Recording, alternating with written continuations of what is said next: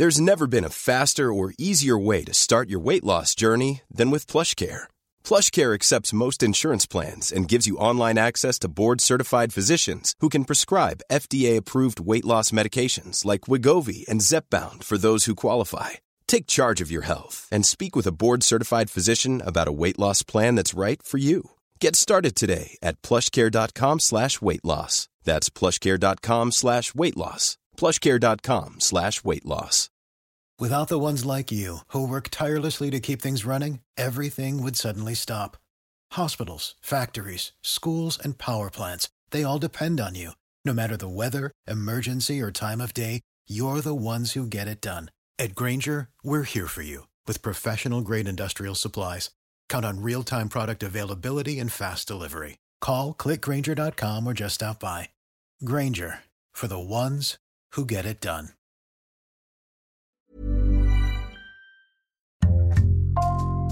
Bonjour, c'est Jules Lavie pour Code Source, le podcast d'actualité du Parisien.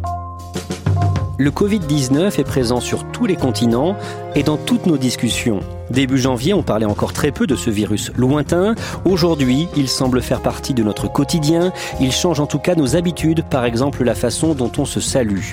Le coronavirus du Wuhan à l'Oise, Code Source refait le film des événements avec trois journalistes du Parisien, Émeric Renou, Florence Méréo et Elsa Marie, qui sont toutes les deux spécialistes santé.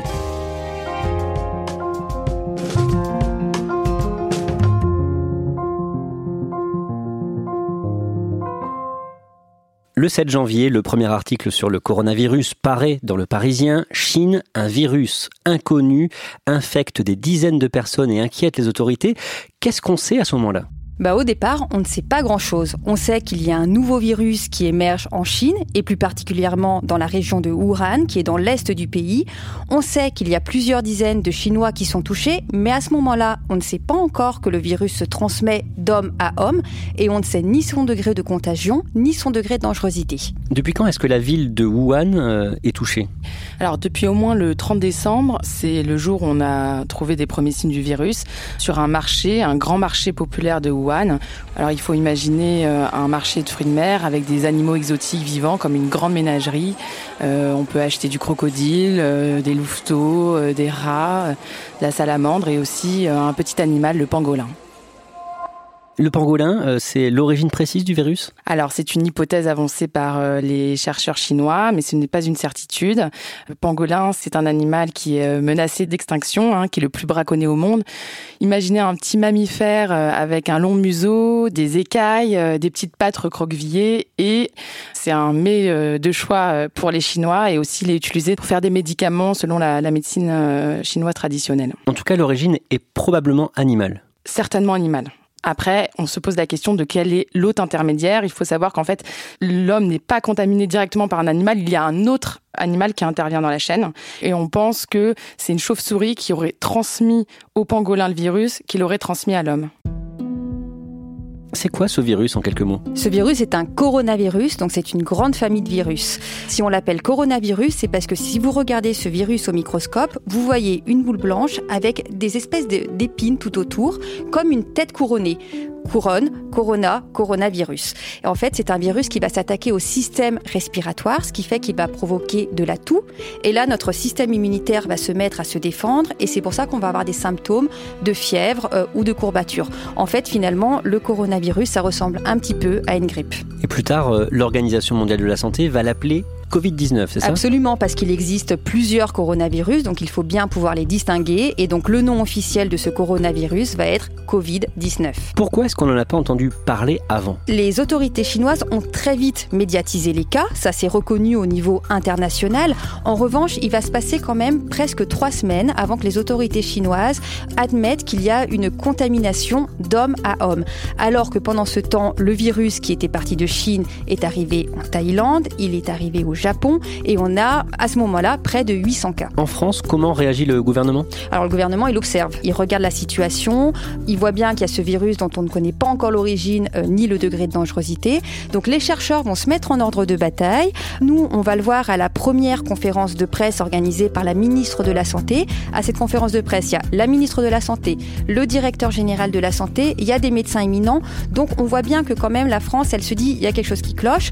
Euh, la ministre de la Santé va dire qu'il y a un risque d'introduction du virus en France. Le risque d'introduction est faible mais il ne peut pas être exclu. Et donc là, il va y avoir des premières mesures qui vont être mises en place, notamment l'affichage euh, à l'aéroport de Roissy-Charles de Gaulle. Cette déclaration d'Agnès Buzyn, c'est le 21 janvier. Deux jours après, le 23 janvier, la ville de Wuhan est mise en quarantaine. Ce que les habitants de Wuhan redoutaient est arrivé. La ville est mise en quarantaine. Pour endiguer l'épidémie, les mesures sont drastiques. Interdiction à ces 11 millions d'habitants de sortir de chez eux, sauf dérogation spéciale. Alors, on a eu une chercheuse du CNRS qui vit en France, mais qui est originaire de Wuhan, qui nous a raconté la situation sur place, parce que tous ses proches vivent là-bas. Elle nous a décrit euh, une ville à l'arrêt. Euh, il faut imaginer que toutes les écoles, les usines, euh, les entreprises sont fermées. Des rues désertes qui donnent l'impression d'une ville fantôme, coupée du monde extérieur. Les gens ne peuvent pas sortir de chez eux sans certificat de passage. Donc c'est une personne d'un foyer qui peut sortir une fois tous les deux jours. Les enfants, eux, restent confinés. Donc c'est une ville morte. Euh, elle nous raconte qu'il n'y a même plus de, de pollution là-bas. À la fin du mois de janvier, le gouvernement français décide d'organiser une première vague de rapatriement de ses ressortissants. Comment ça se passe? C'est les Français qui vivent à Wuhan. Euh, ils sont partagés puisque effectivement il faut partir et en même temps ils laissent tout du jour au lendemain, leur vie, leur travail. Ils sont rapatriés par avion, ils arrivent dans les Bouches du Rhône et euh, ils sont mis en quatorzaine. Donc c'est un nouveau mot qu'on ne connaissait pas. Ça veut dire 14 jours. C'est le délai d'incubation du virus dans ce centre de Carry-le-Rouet qui est un centre de vacances euh, au bord de l'eau. Comment est-ce que les riverains de ce centre d'accueil prennent la nouvelle Je suis un maire désemparé parce que m'être mis devant le fait accompli, c'est la psychose là. Ils sont inquiets euh, parce qu'il y a plein de choses encore qu'on ne connaît pas sur ce virus. Donc il y a une réunion euh, d'information qui est organisée par la préfecture où on tente de les rassurer. On leur dit par exemple que le virus ne se transmet pas euh, dans l'air et qu'il se transmet par contact humain. Florence Méréo, là tout d'un coup la France se sent plus directement concernée? Oui, bien sûr, la France est plus directement concernée à ce moment-là. Il y a ces rapatriés qui reviennent de Chine. C'est tout le système de soins qui va se mettre en alerte et se structurer pour se préparer à l'épidémie. Est-ce que par exemple, euh, au sein du journal Le Parisien, euh, vous, euh, vous en parlez plus du coronavirus? On en parle sensiblement plus, c'est-à-dire que évidemment, on va couvrir les opérations de rapatriement des Français, on va interroger beaucoup de chercheurs, on va interroger les autorités pour savoir qu'est-ce que ça veut dire se préparer à une épidémie, comment un hôpital se prépare, comment les chercheurs vont travailler pour mieux comprendre ce virus. Et donc là, ça va mener à différents articles, des articles que l'on va même porter en une. On prend l'ampleur de la crise qui se prépare. Et on se rend compte que ce virus fait partie de la même famille que le SRAS. C'est quoi le SRAS? Alors, littéralement, c'est le syndrome respiratoire aigu sévère, mais plus simplement, c'est un cousin du coronavirus. Le SRAS, il a apparu en Chine, lui aussi, en 2003, et il a fait près de 800 morts. En fait, ce qu'il faut savoir, c'est que les coronavirus, il y en a plusieurs, et on les connaît depuis longtemps. On connaît les coronavirus depuis 40 ans. Mais pendant 40 ans, les coronavirus, ils causaient des symptômes vraiment bénins, c'était des rhumes. Et le SRAS, ça a été le premier coronavirus qui a entraîné des pneumonies graves, voire mortelles. Depuis, euh, dans les coronavirus dangereux, il y a eu le SRAS, il y a eu le MERS-CoV, qui est apparu en Arabie Saoudite en 2012, et il y a eu le Covid-19. Et le SRAS est donc bien une forme de coronavirus. C'est ça, le SRAS est un coronavirus. Le 24 janvier, un premier cas de Covid-19 est détecté en France. Racontez-nous ça. La nouvelle tombe un vendredi soir tard. En France, il y a le premier cas de coronavirus. Il s'agit d'un homme de 48 ans, bordelais, d'origine chinoise. Il a effectivement appelé SOS médecin jeudi. Il toussait beaucoup et avait de la fièvre. Il s'agit d'un homme qui est négociant en vin et qui en fait revient d'un séjour à Wuhan, donc l'épicentre de l'épidémie, et qui est donc revenu sur le territoire avec le coronavirus. Cet homme, il va être hospitalisé à Bordeaux et aujourd'hui, plusieurs semaines après, il est guéri, il va très bien et il n'est pas contagieux. Elsa Marie, le 6 février, Li Wangliang, le médecin de Wuhan qui avait euh, donné l'alerte sur euh, ce coronavirus dès le 30 décembre, meurt. Rappelez-nous son histoire en quelques mots. Alors c'est un médecin de 34 ans qui travaille à l'hôpital de Wuhan. Il se rend compte effectivement qu'il y a plusieurs cas de pneumonie non identifiés avec sept autres collègues et il en fait part à ses amis euh, sur un réseau social. Alors il va être accusé de propager des fausses rumeurs et il va être convoqué par la police. Lui-même va contracter le coronavirus et il va malheureusement en décéder. À partir de là, il va y avoir une révolte parmi la population chinoise qui en a marre du manque d'informations et certains représentants de villes de Wuhan vont même devoir démissionner.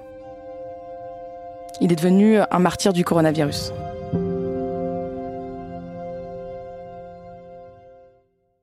Le 15 février, le coronavirus fait un premier mort. En France, il s'agit d'un touriste chinois. J'ai été informée hier soir du décès du patient de 80 ans qui était hospitalisé à l'hôpital Bichat depuis le 25 janvier dernier et qui était atteint donc d'une infection pulmonaire par le coronavirus. C'est très symbolique puisque c'est le premier mort du coronavirus hors d'Asie et il est chez nous en France. Il a également contaminé sa fille qui a une cinquantaine d'années mais qui elle euh, va très bien s'en sortir. Elle est aujourd'hui sortie de l'hôpital et est retournée en, Chine. Et c'est là qu'on voit un petit peu que c'est un virus euh, sournois qui s'attaque pas du tout de la même manière euh, aux personnes qui l'attaquent. Il peut avoir des formes très bénignes. D'ailleurs, c'est dans la grande majorité des cas. 82% sont des formes bénignes. Mais par contre, il peut également être mortel pour les personnes âgées ou fragiles. Mais attention, soyons clairs, ce n'est pas toutes les personnes âgées qui contractent le coronavirus qui vont en mourir, évidemment. Le lendemain, après euh, l'affaire Griveaux, Agnès Buzyn quitte le gouvernement elle va être remplacée par le député de l'Isère, Olivier Véran. Un changement de ministre de la Santé en pleine crise comme celle-ci, c'est surprenant? C'est totalement inédit. Euh, c'est une grande surprise. On est un dimanche après-midi, euh, la nouvelle tombe, euh, Agnès Buzyn démissionne. Deux jours avant, elle avait expliqué que non, elle ne pouvait pas démissionner en plein coronavirus. Donc le sentiment premier, c'est une ministre qui quitte le navire en pleine tempête. Elle est remplacée par Olivier Véran, qui est un député et un médecin, et lui, il va tout de suite devoir faire face à une situation compliquée, puisque finalement, il va devoir faire face à l'accélération de la propagation du virus près de chez nous. Le vendredi 21 février, six premiers cas sont déclarés en Italie. Alors ça se passe dans le nord de l'Italie, euh, en Lombardie, en Vénétie, euh, plus clairement donc c'est près de Milan et près de Venise, euh, avec un foyer qui est identifié au sud de Milan à une soixantaine de kilomètres. Donc c'est la petite ville de Codogno dont on va entendre parler un peu partout dans la presse. Dès le lundi qui suit, donc quelques jours après, ils sont plus de 200 contaminés en Italie, l'Italie qui devient le pays le plus touché en Europe, et impossible de trouver le patient zéro. Alors, on ne retrouvera pas le patient zéro, or c'est indispensable de le trouver si on veut limiter la propagation du virus, parce que c'est la première source de contamination. On l'isole, on le met en quarantaine, il est guéri et il ne contamine plus. Et là, on ne sait pas du coup. Non, il est dans la nature et c'est pour ça que les autorités se sont embêtées et que la situation leur échappe.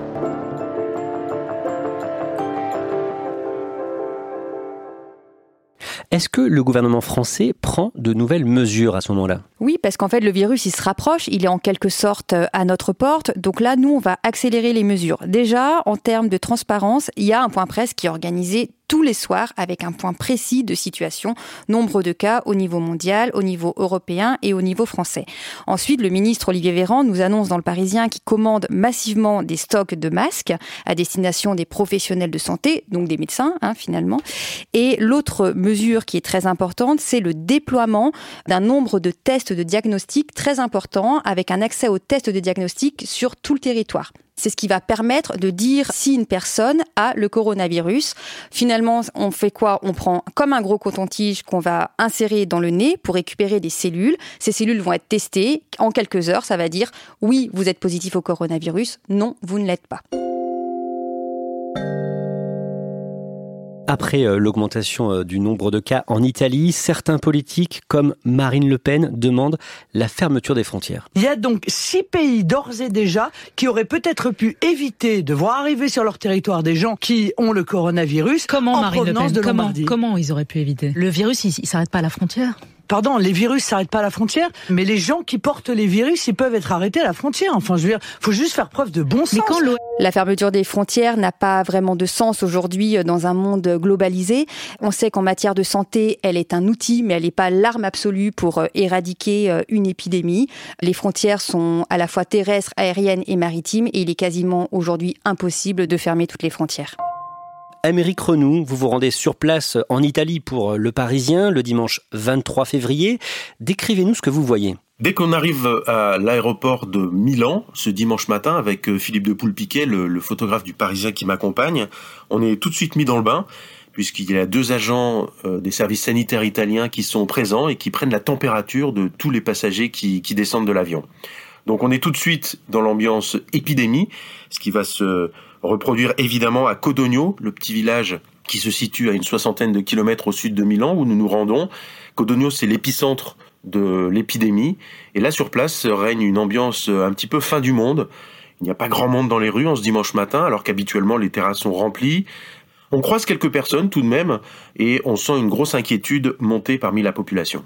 Et à votre retour, vous êtes placé en quarantaine. Racontez-nous. Nous revenons lundi soir de Milan, mais dans l'après-midi de ce lundi, les autorités sanitaires françaises ont pris euh, des décisions, comme celle de la mise en quarantaine des personnes qui, comme nous, reviennent des zones euh, infectées. Euh, nous nous sommes donc mis en quarantaine. Alors pour moi, ça se traduit par l'intégration dès le lundi soir d'un appart-hôtel à proximité de mon domicile.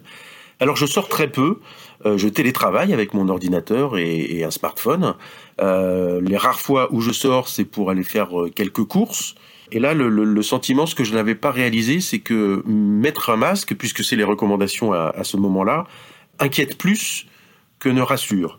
Dès que je suis dehors avec ce masque, je sens des mouvements de recul, des regards très inquiets des gens que je croise. C'est très très inconfortable et ça m'incite à ne sortir que le minimum vital, une fois par jour, rapidement un peu dans le parc à côté de l'hôtel, histoire de prendre un petit peu l'air et de ne pas avoir l'impression de tourner en rond dans cette petite chambre.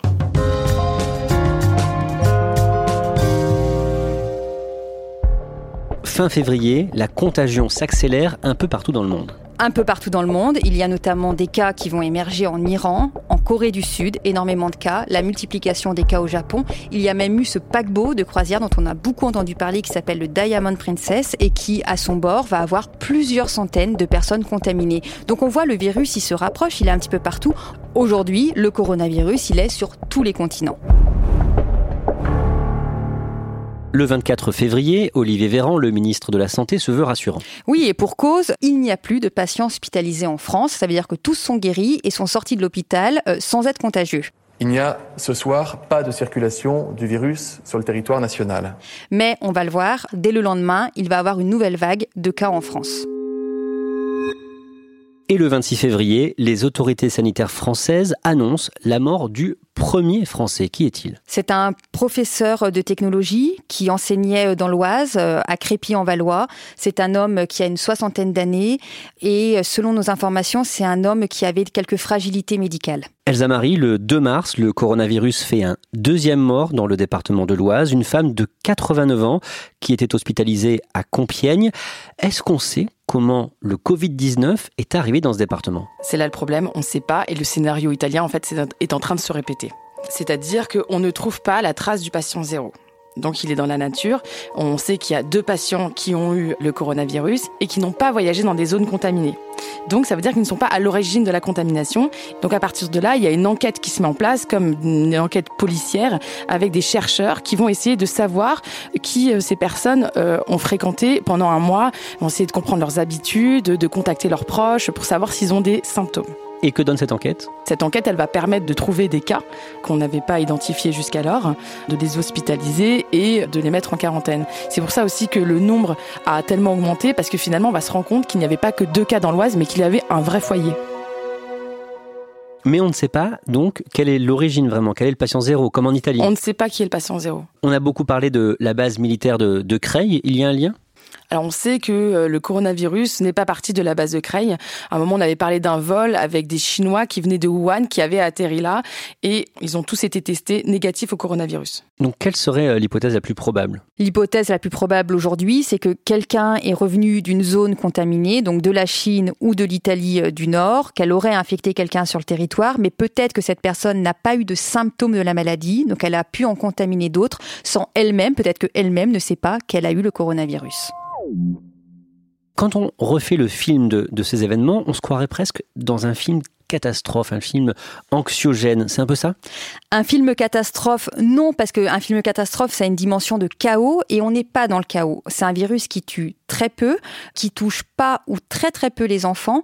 En revanche, ce qui relève un petit peu plus d'un scénario euh, de film, c'est euh, ces situations improbables qu'on ne connaît pas en France, des personnes qui limitent leurs déplacements, des personnes qui sont confinées, ou alors des rayons de supermarché, des paquets de pâtes et des paquets de riz qui sont dévalisés, qui sont pris d'assaut parce que effectivement il y a cette inquiétude dans la population sur euh, leparisien.fr. En tout cas, on voit bien ici euh, à la rédaction que tous les articles sur le coronavirus font beaucoup d'audience, attirent beaucoup de lecteurs. Elsa Marie, pourquoi est-ce que ce sujet nous fascine autant?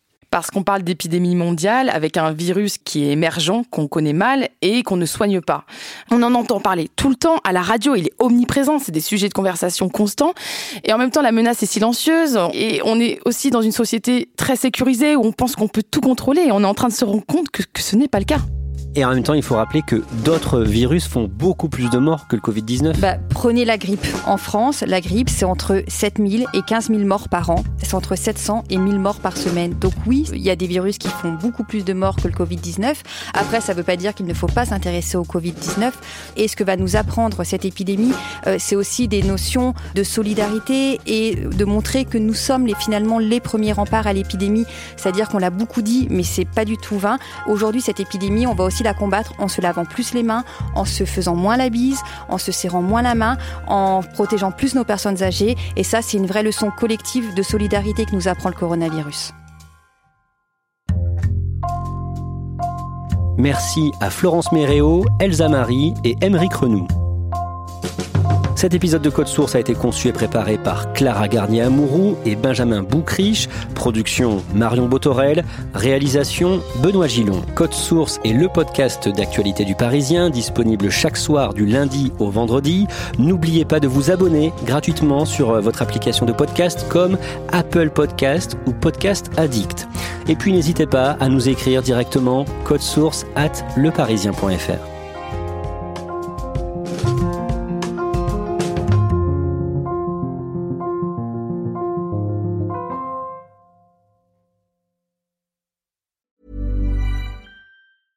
Cool fact a crocodile can't stick out its tongue. Also, you can get health insurance for a month or just under a year in some states. United Healthcare short term insurance plans, underwritten by Golden Rule Insurance Company, offer flexible, budget friendly coverage for you. Learn more at uh1.com.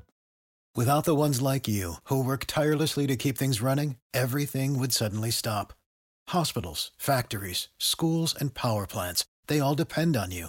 No matter the weather, emergency, or time of day, you're the ones who get it done. At Granger, we're here for you with professional grade industrial supplies. Count on real time product availability and fast delivery. Call clickgranger.com or just stop by. Granger for the ones who get it done.